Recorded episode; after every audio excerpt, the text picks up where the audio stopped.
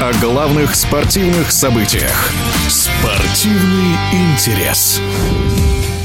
Футболисты Малком и Клаудиньо решили получить гражданство Российской Федерации. Это личная инициатива игроков. «Зенит» изучает вопросы их натурализации. Бразильцам по 25 лет за свою родную страну они выступали только на молодежном уровне и на Олимпиаде в Токио, где выиграли золото. О возможной натурализации Малкома и Клаудиньо рассуждает заслуженный тренер России Александр Дарханов. Ну, в принципе, если бы мы бы э, играли в Европе, конечно, чемпионат Европы, чемпионат мира, конечно, эти два футболиста бы усилили нашу команду. Но когда нас включат в реестр чемпионата Европы и мира, пока сложно сказать, потому что э, если несколько лет будет, тогда смысла нет.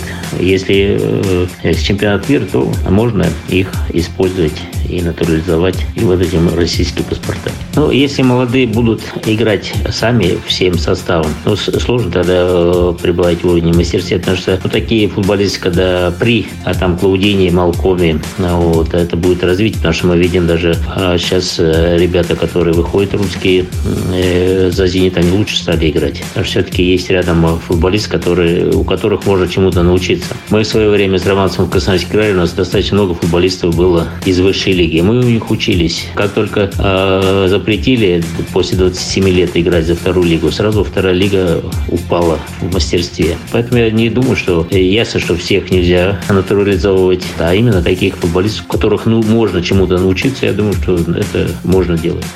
В эфире спортивного радиодвижения был заслуженный тренер России Александр Тарханов. Спортивный интерес.